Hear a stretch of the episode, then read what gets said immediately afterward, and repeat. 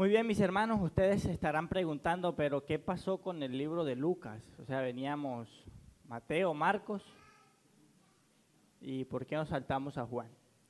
Bueno, eh, no es que nos estemos saltando a Lucas, simplemente que Lucas y Hechos, como fueron escritos por el mismo autor, van a estar juntos. Vamos a hablar, o sea, va a hablar acerca de estos dos libros sobre el mismo autor, entonces por eso se unen de esa manera.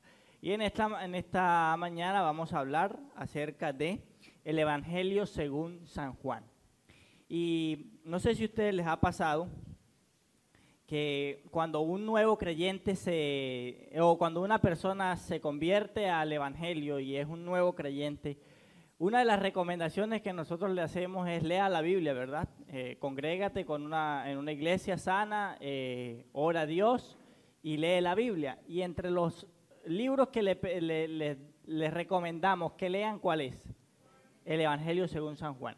Quisiera escuchar dos opiniones por qué recomendamos a Juan. ¿Quién? ¿Cómo? Eh, le dicen el Evangelio del Amor, muy bien. ¿Cuál otra razón? ¿Creen ustedes que uno recomienda a Juan?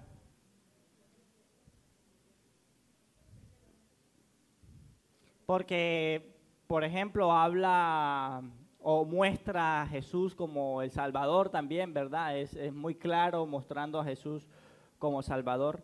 Y todas esas, bueno, todas esas eh, maneras de, ver acerca de Juan son correctas, pero eh, basado en este estudio que estamos viendo acerca del panorama del Nuevo Testamento, empezamos con Mateo como eh, el rey prometido, ¿verdad? Después con Marcos como el rey,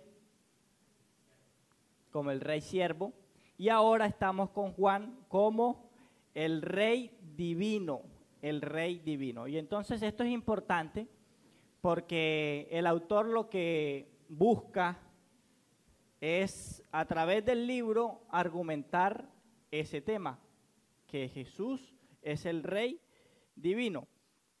Un poco a manera del libro, este, nosotros podemos o, creeríamos que, bueno, Juan fue escrito por quién? Por Juan, ¿verdad? Juan pues, fue escrito por Juan. Bueno, pues eh, hay, hay diferentes opiniones. Hay unos que dicen que sí, que ese el Evangelio según San Juan lo, lo escribió Juan, pero hay otros que dicen que no, que Juan no lo escribió Juan, sino otro, otro autor.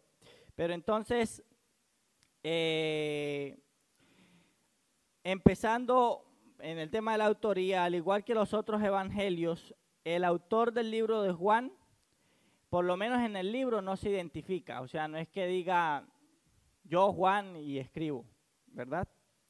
Eh, no obstante, a diferencia de los otros evangelios, cuando el autor escribe acerca de los discípulos, no habla del discípulo Juan en tercera persona. Entonces, ¿qué nos muestra esto? Y más bien hace un cambio, menciona el discípulo cuando se refiere acerca de él. Dice el discípulo a quien Jesús amaba. Por lo menos en el capítulo 21 eh, nos indica que Él es el discípulo amado. Y de allí entonces que el apóstol Juan se registra como el autor de este evangelio. Además de eso, este, nosotros podemos darnos cuenta, por lo menos en el evangelio según San Juan, eh, que hay cosas que Juan dice que hacen parte de la intimidad de los apóstoles con el Señor. Hay cosas que él, y ahorita vamos a ir viendo un poco de lo que él habla eh, y cómo además termina el libro, porque Juan termina el libro hablando acerca de él, o de lo que el Señor le dijo a él o lo que el Señor le encomendó. Entonces el Evangelio parece haber sido escrito después de los otros tres, al parecer fue escrito este como el último de los Evangelios, y eh, eso le da a él un panorama mucho más amplio. Además que eh, se dice que se escribió por lo menos en el año 90 después de Cristo. Y recordemos que Juan también fue el autor de las cartas y fue el autor de Apocalipsis. Entonces, eh, eso a manera de contexto acerca del el Evangelio según San Juan. Además, como es uno de los eh, escritos más, si se puede decir, fueron de los últimos escritos, eso permitió por lo menos que en el 125 después de Cristo, eh, se, curiosamente dada su fecha tardía, es gracias a Juan que tenemos el fragmento físico más antiguo de cualquiera de los evangelios. Hay un extracto o un fragmento del Evangelio según San Juan que eh, podemos en internet buscarlo y ahí está. Y, existe porque fue uno de los que de los últimos que se escribió, entonces pues lógicamente tiene menos años eh, de escrito y se pudo encontrar.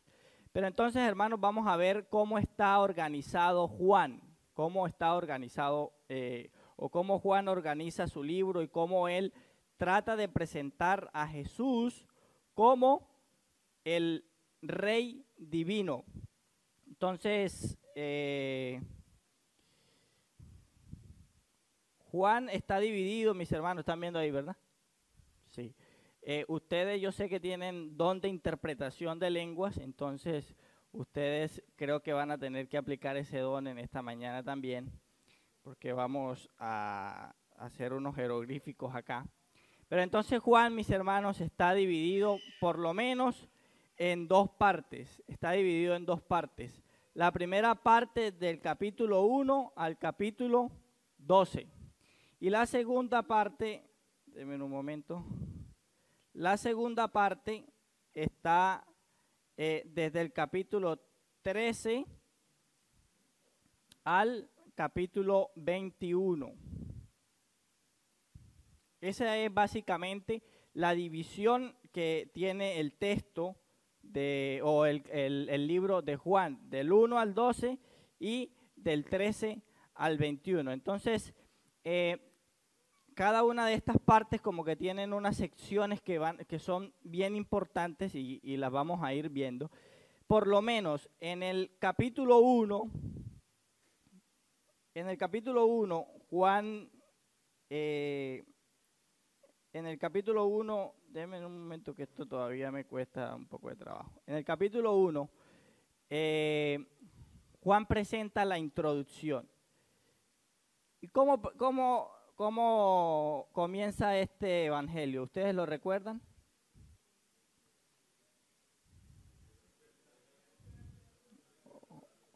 Ok, exactamente. Juan capítulo 1, verso 1 nos dice, en el principio ya existía el verbo y el verbo estaba con Dios y el verbo era Dios. Él estaba en el principio con Dios. Entonces, este texto que es un texto bien importante, allí lo que Juan está mostrando acerca del Señor es que el verbo o eh, el verbo, el verbo se hizo, se hizo hombre.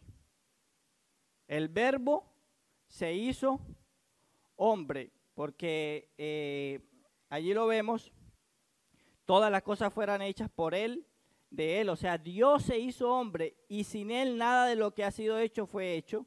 En él estaba la vida y la vida era la luz de los hombres. La luz brillaba en las tinieblas y las tinieblas no lo comprendieron.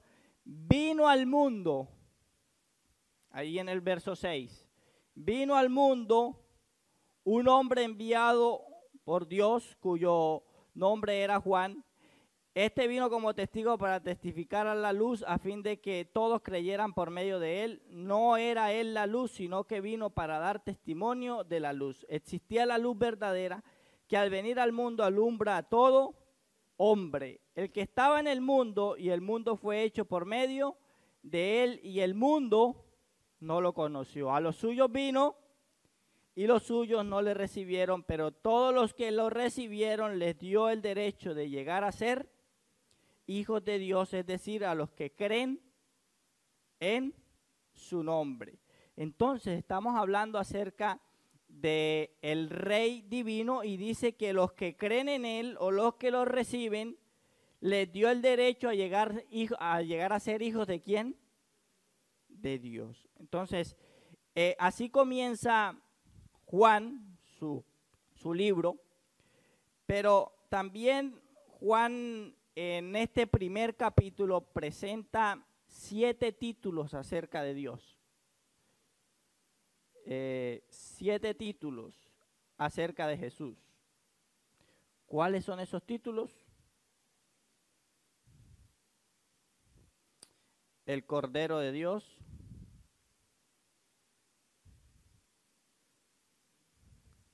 El Hijo de Dios.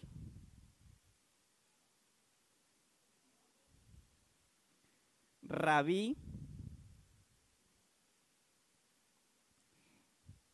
El Hijo, si ya está el Hijo de Dios, entonces también se le conoce como el Hijo de él, del hombre, también como el Rey de Israel,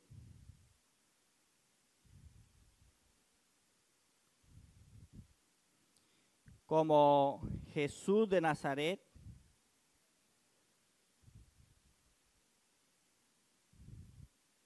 Y falta uno. ¿Cuál creen que es? Exactamente. El Mesías. Ahí están entonces los siete títulos acerca de el Señor que Juan presenta. Y tenga muy en cuenta ese número, el siete, porque Juan está fascinado con ese número en todo el libro con el número 7. Entonces, el Cordero de Dios, el Hijo de Dios, Rabí, el Hijo del Hombre, el Rey de Israel, Jesús de Nazaret y el Mesías. Pero allí seguidamente, desde los capítulos 2 al capítulo 10, ¿qué hace Juan? Juan entonces empieza a presentar señales milagrosas de, del Señor y además controversias.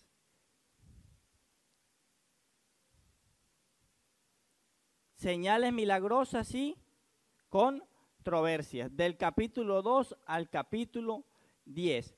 Y en esa primera, en esa, eh, e, esta parte está subdividida en dos bloques y son bien interesantes. Cada bloque está dividido en cuatro partes también. Entonces, la primera, esa primera parte, que eh, es del capítulo 2 al verso 4, estamos en el primer bloque, recuerden, ¿verdad? Que es del 1 al 12. Entonces, del 2 a, del 2 a 4, del 2 al 4, eh, Jesús tiene o tiene o participa de cuatro instituciones judías o está en relación de cuatro instituciones judías. La primera, en el capítulo 2a, Jesús va a una a una boda, ¿lo recuerdan? Jesús va a una boda y ¿qué sucede en esa boda? Él convierte el agua en vino. Y eh, uno de los maestresalas le dice, pero al, novio le dice, guardaste el mejor vino para el final, porque normalmente el mejor vino se daba cuando? Al principio. Entonces, esta es su primera señal, mis hermanos. Esta es la primera señal del Señor. Isaías capítulo 25, verso 6 dijo que el reino mesiánico tendría excelente vino. Y esto lo que el Señor está haciendo allí es revelando la generosidad del reino de Dios. Seguidamente entonces, Jesús o Juan presenta a Jesús en otro escenario. Y es en el 2b, Jesús está donde? En el templo. ¿Qué sucede en el templo? Ustedes lo recuerdan, todos lo recordamos, ¿verdad? Jesús llega allá y se da cuenta de todo lo que se había convertido el templo, que no era el lugar para el cual Dios lo había creado, sino que se había convertido en una cueva de ladrones. Entonces, eh, él dice, destruyan este templo y en tres días lo levantaré. Y la muerte de Jesús es donde el cielo y la tierra se unen. Y él se estaba refiriendo acerca de qué, acerca de ese templo físico o acerca de quién se estaba refiriendo Jesús, acerca de él mismo.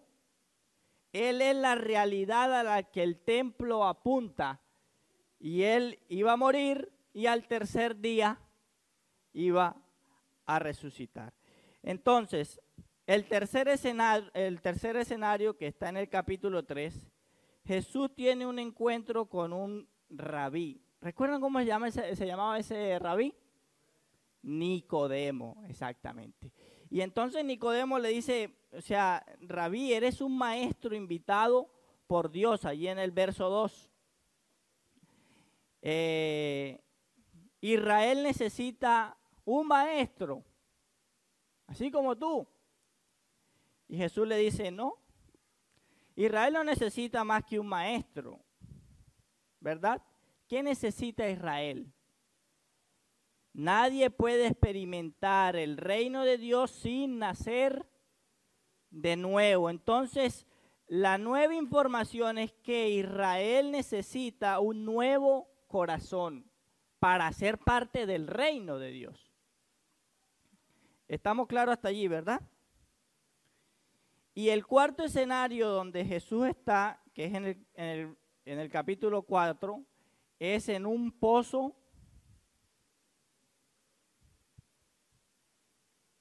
sagrado. ¿Con quién tiene el Señor el encuentro allí? Con la mujer samaritana. Y esto no era algo normal, porque judíos y samaritanos no se querían de a mucho, ¿verdad? O sea que era una no judía. Y él le pide agua y, le dice, ¿no tienes un recipiente para echarte el agua? ¿Qué le dice Jesús? Tengo un agua para dar que se convierte en una fuente que brota con vida eterna. Una nueva calidad de vida que está llena del amor eterno de Dios. Entonces, eh, estos son los primeros o los primeros escenarios en los que Jesús eh, se presenta en esta sección del libro. Después, desde el 5 al 10, Jesús asiste a cuatro eh, fiestas judías.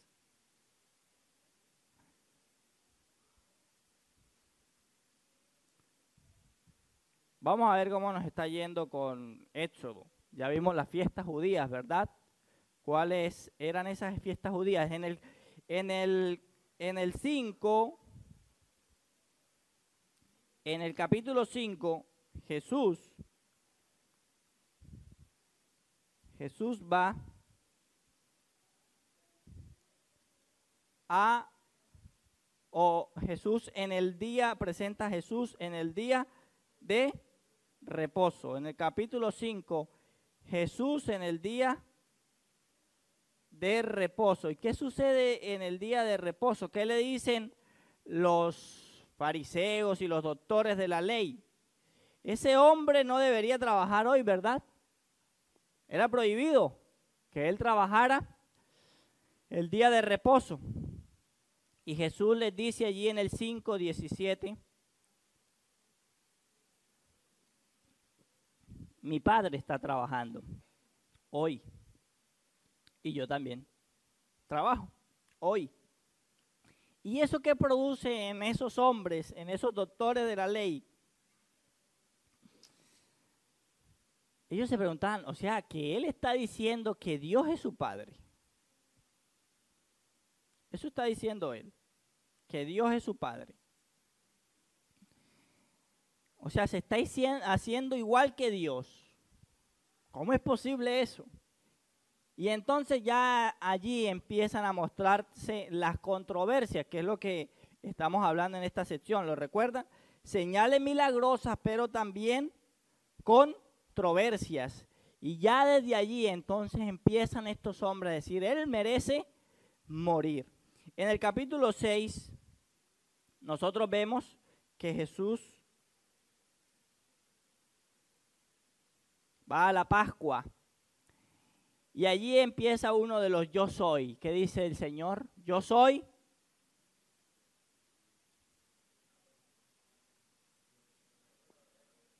Uh-uh.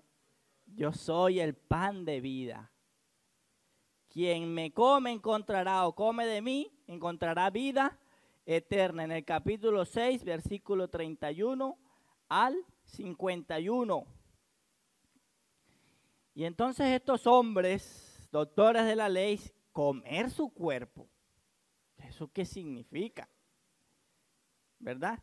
es tan ridículo todo lo que este hombre está diciendo. Primero que es el Hijo de Dios, llama al Padre, a Dios como su Padre y se iguale a Él. Y ahora dicen que hay que comer su cuerpo. Bueno, en el capítulo 7 al 10a, Jesús va a la fiesta de los tabernáculos. Muy bien. ¿Y qué sucede allí? Allí nos presenta que el pueblo andó por el, por el desierto y que existía en encima del pueblo. ¿Lo recuerdan? Lo hemos visto en estos últimos eh, sermones de Éxodo. ¿Qué había encima del pueblo de día?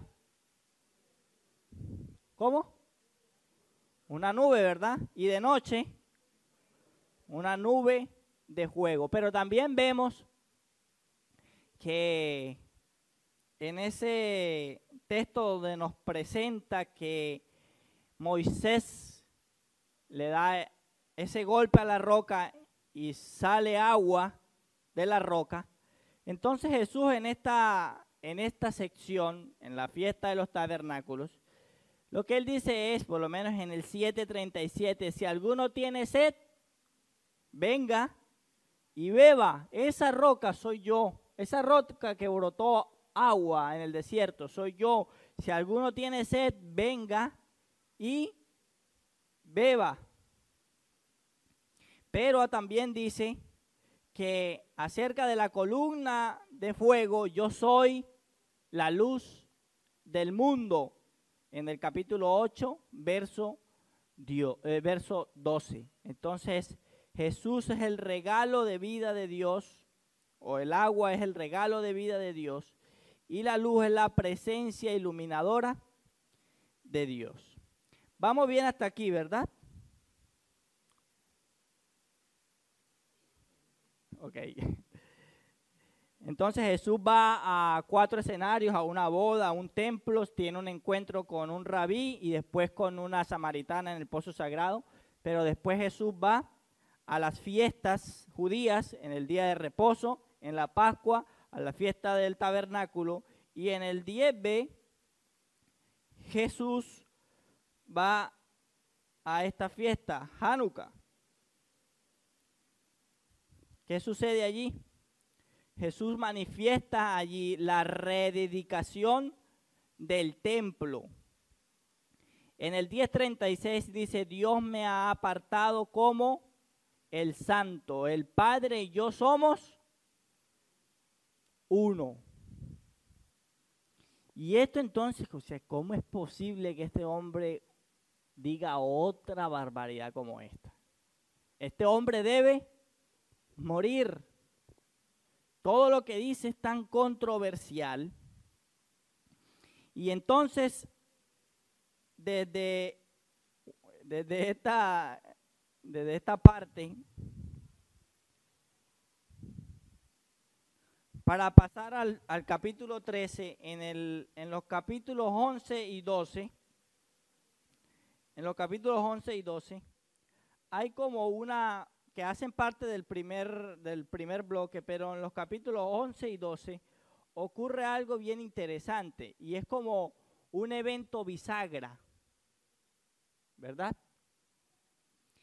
¿Qué pasa allí? En los capítulos 11 y 12, a Jesús le comunican que un amigo suyo, Lázaro,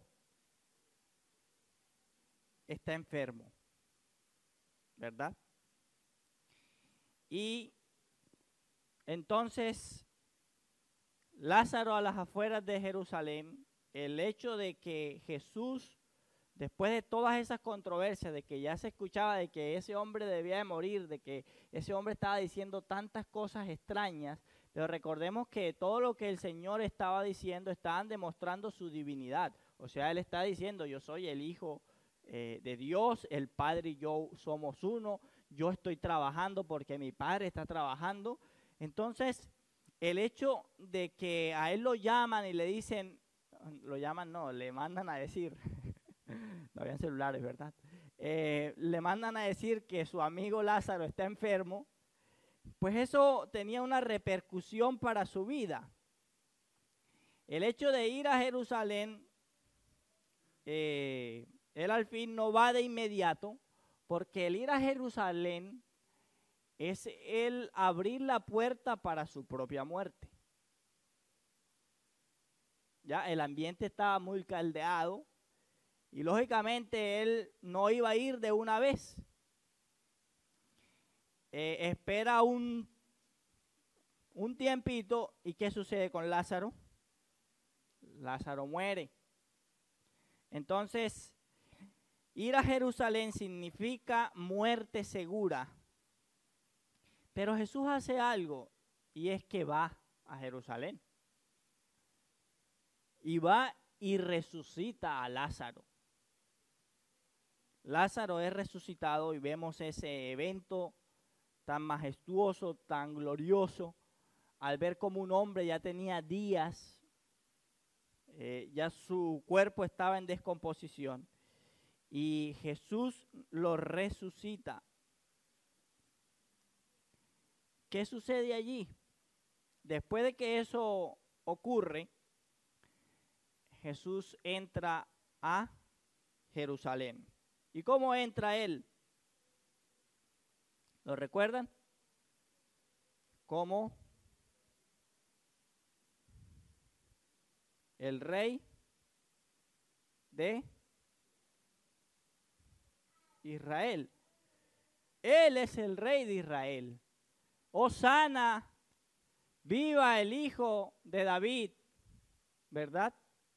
Lo que pasa es que la gente todavía no había entendido qué tipo de reinado era del que, del que Jesús estaba hablando. Y esta sección bisagra, que la podemos llamar así, lo que nos muestra es a un Jesús, a un Jesús que entrega la vida por su amigo. El hecho de ir a Jerusalén era un hecho que abría la puerta para su muerte. Y él va. Y entonces lo que Jesús está comunicando es que Jesús entrega su vida por su amigo. Muy bien, entonces eh, está todo bien hasta acá, ¿verdad? Vamos bien. Esto se volvió un, algo extraño, entonces voy a mover un poco el 13 para acá. Entonces del 13 al 21 ¿Qué sucede en esta sección? Son las últimas, las, las últimas palabras de Jesús. Las últimas palabras de Jesús. En esta sección, desde el 13 al 21, lo que Jesús hace es, o lo que Juan hace es presentar las últimas palabras de Jesús o los últimos momentos de Jesús, que entre las que está su muerte, su resurrección y un tiempo con los apóstoles. Entonces, del 13 al 17, ¿qué hace Jesús? Eh, en esta parte, en el 13, Jesús le lava los pies a sus discípulos y da su gran mandamiento. ¿Cuál era el gran mandamiento? Si tú quieres ser mayor en el reino de los cielos o ser el primero, ¿qué debes hacer? Tienes que servir. Y Él les da ese ejemplo. Los actos de generosidad amorosa deben ser la marca de los discípulos de Jesús. Entonces les dice, ámense los unos a los otros como yo los he amado. Y ese el hecho de Jesús lavarle los pies a los discípulos era un símbolo, un símbolo del propósito de la vida de Jesús. ¿Cuál era el propósito? Revelar la naturaleza de Dios como un ser de amor sacrificial. Nadie como Dios ha mostrado un amor sacrificial como Jesús lo mostró. Pero además convertirse en siervo y morir por los pecados del mundo, Dios mismo. Eso en el capítulo 3. En el capítulo 14 hay un discurso, entonces vamos a recapitular acá. En el 13 le lava los pies, ¿verdad? En el 14 al 17 está el discurso, el discurso y oración de Jesús.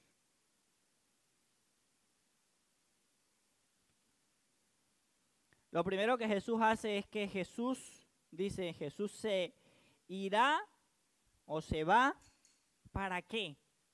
Era necesario que Él se fuera. ¿Para qué? Para enviar el consolador al Espíritu Santo. Entonces Jesús en su humanidad podía estar en un lugar a la vez, ¿verdad? En su humanidad podía estar en un lugar a la vez. Pero entonces es el Espíritu Santo que vendría después de él eh, podría estar en todo lugar, en todo tiempo. Esa fue la promesa para aquellos que le seguían. Lo otro que Jesús en este discurso de oración manifiesta es que el Dios único consiste en la relación de amor entre el Padre, el Hijo y el Espíritu Santo. Hay una relación única entre ellos. Lo tercero que Jesús dice es que los discípulos de Jesús son los que permanecen en el amor de Dios y muestra el ejemplo de la vid. Lo cuarto que Jesús habla en esta sección es el Espíritu empoderará a los seguidores de Jesús para llevar a cabo su misión. Y esa capacidad que tendrán sus discípulos o sus seguidores estará relacionada con actos de servicio en amor, pero también con llevar el testimonio de la verdad. Y eso lo podrían lograr solo a través, con la ayuda del el Espíritu. Y lo otro que Jesús también habla en esta sección es que Jesús predice oposición. Así como me odian a mí, lo van a odiar a ustedes. En el capítulo 15, verso 18. Pero esta sección la termina Jesús diciendo, pero no teman. ¿Por qué? Porque yo he vencido al mundo. En el 16, 33. Muy bien, entonces desde el 18 ahora, desde el 18 al 20, se presenta la muerte y resurrección de el Señor. La muerte y resurrección de Jesús. ¿Qué nos presenta esto? Vamos a ir un poco más rápido. En el 18a, el arresto todos conocemos la historia, ¿verdad? En el 18b, al 19, ¿qué ocurre allí? La crucifixión. Oiga, qué error cometí.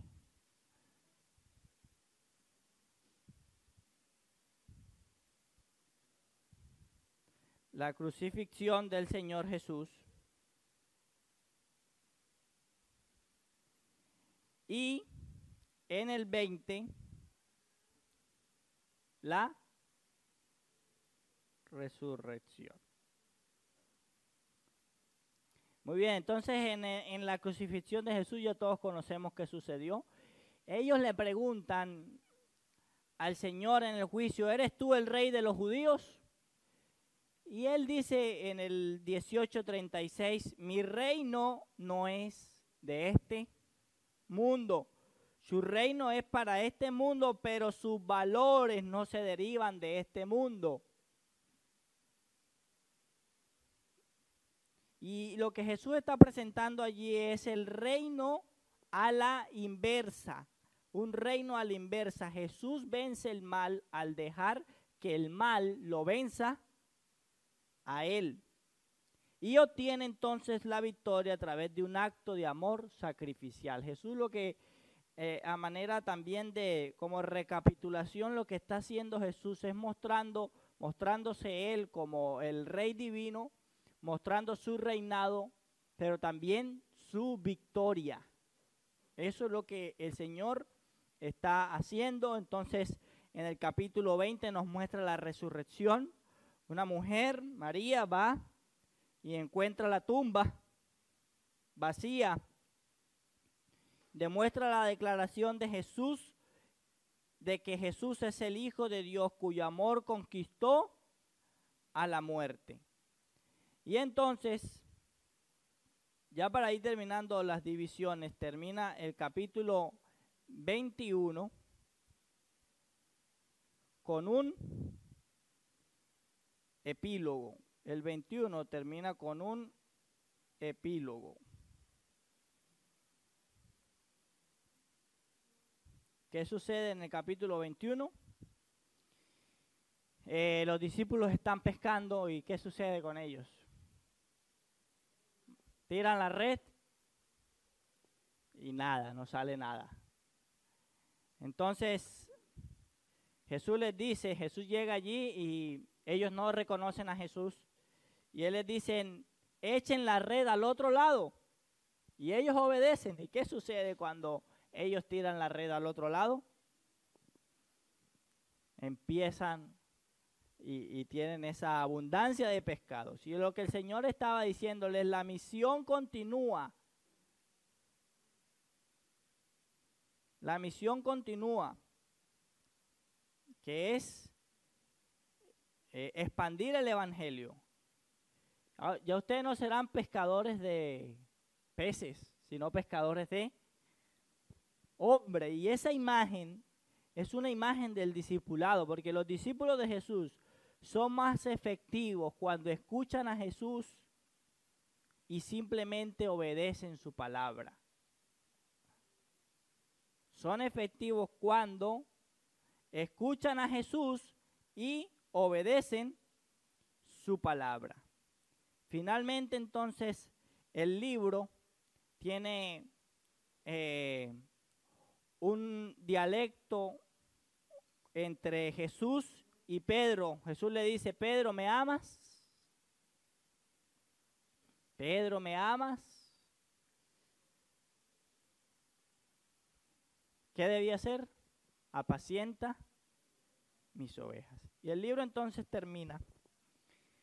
El discípulo a quien Jesús amaba en el 21-20. Este es el discípulo que da testimonio y que escribió todas estas cosas. Eso nos demuestra entonces que Juan era el autor. ¿Qué nos, ¿Qué nos, quiere o qué nos comunica toda esta sección, mis hermanos? Está claro que lo que eh, Juan está tratando de hacer es mostrar a un rey divino, ¿verdad? Y entonces Él lo hace eh, magistralmente primero a través de siete yo soy. Y es que cada uno de esos yo soy, lo que estaban haciendo era confirmar que Jesús es Dios. En el 6.35 el pan de vida, en el 8.12 la luz del mundo, en el 10.7 la puerta de las ovejas, en el 10.11 el buen pastor, en el 11.25 el camino, la verdad y la vida. Perdón, en el 11.25 la resurrección, en el 14.6 el camino, la verdad y la vida, y en el 15.1 la vid verdadera. Entonces, Juan lo que está haciendo es presentando los yo soy de Jesús, que ya lo entendemos porque estamos estudiando eso y entendemos lo que significaba cómo eh, eh, Dios se le presenta a Moisés y le dice cómo es su nombre, el nombre del pacto de Dios, ¿verdad? Entonces, esos yo soy están caracterizados por señales, por siete señales. Además de, de los yo soy, hay siete señales. La primera señal, yo la dije, ¿la recuerdan cuál era? Exactamente. En el capítulo 2, Jesús convirtió el agua en vino. En el capítulo 4, Jesús sana a un niño enfermo. En el capítulo 5, Jesús sana a un hombre paralizado. En el capítulo 6, Jesús alimenta a los cinco mil. En el capítulo 7, en el capítulo 9, perdón, se presenta la sanidad del hombre ciego. En el capítulo 11 está la gran, en el capítulo 11 está la resurrección de Lázaro. Y he mencionado seis señales. ¿Cuál era la última señal? ¿Cómo? Por aquí la dijeron, entre dientes, pero la dijeron. La última señal era la resurrección. La manera magistral de demostrar que Jesús es el Hijo de Dios era a través de la resurrección. ¿Quién puede resucitar?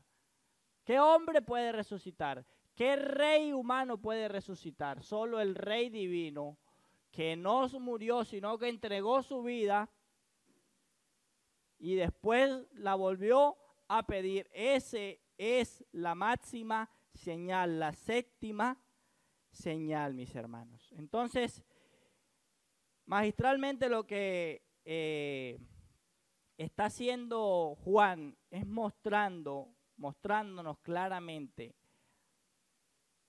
a Jesús como el divino. Jesús como divino. Y el llamado entonces para los hijos del reino, que somos todos nosotros, es que eh, es necesario que para que una persona haga parte del reino de Dios deba creer. Deba creer. Quiere ser parte del reino de Dios. Y recordemos que todo este panorama lo estamos viendo basado en el reino y cómo cada libro nos conduce o nos comunica, nos muestra el reino, las realidades acerca del reino, cómo debemos vivir en el reino, qué sucederá en el reino. Ese es el enfoque de esta, de esta serie acerca de, del panorama del, del Nuevo Testamento. Y entonces para ser parte del reino, mis hermanos, es necesario creer. ¿Cuáles son entonces los resultados de creer? Porque allá en el 2031 nosotros lo vimos para que creáis que Jesús es el Cristo, no solamente el Cristo, sino también el Hijo de Dios, y para que creyendo tengan vida eterna, para que tengan vida en su nombre. Entonces, ¿cuáles son los resultados de creer? De creer en Jesús.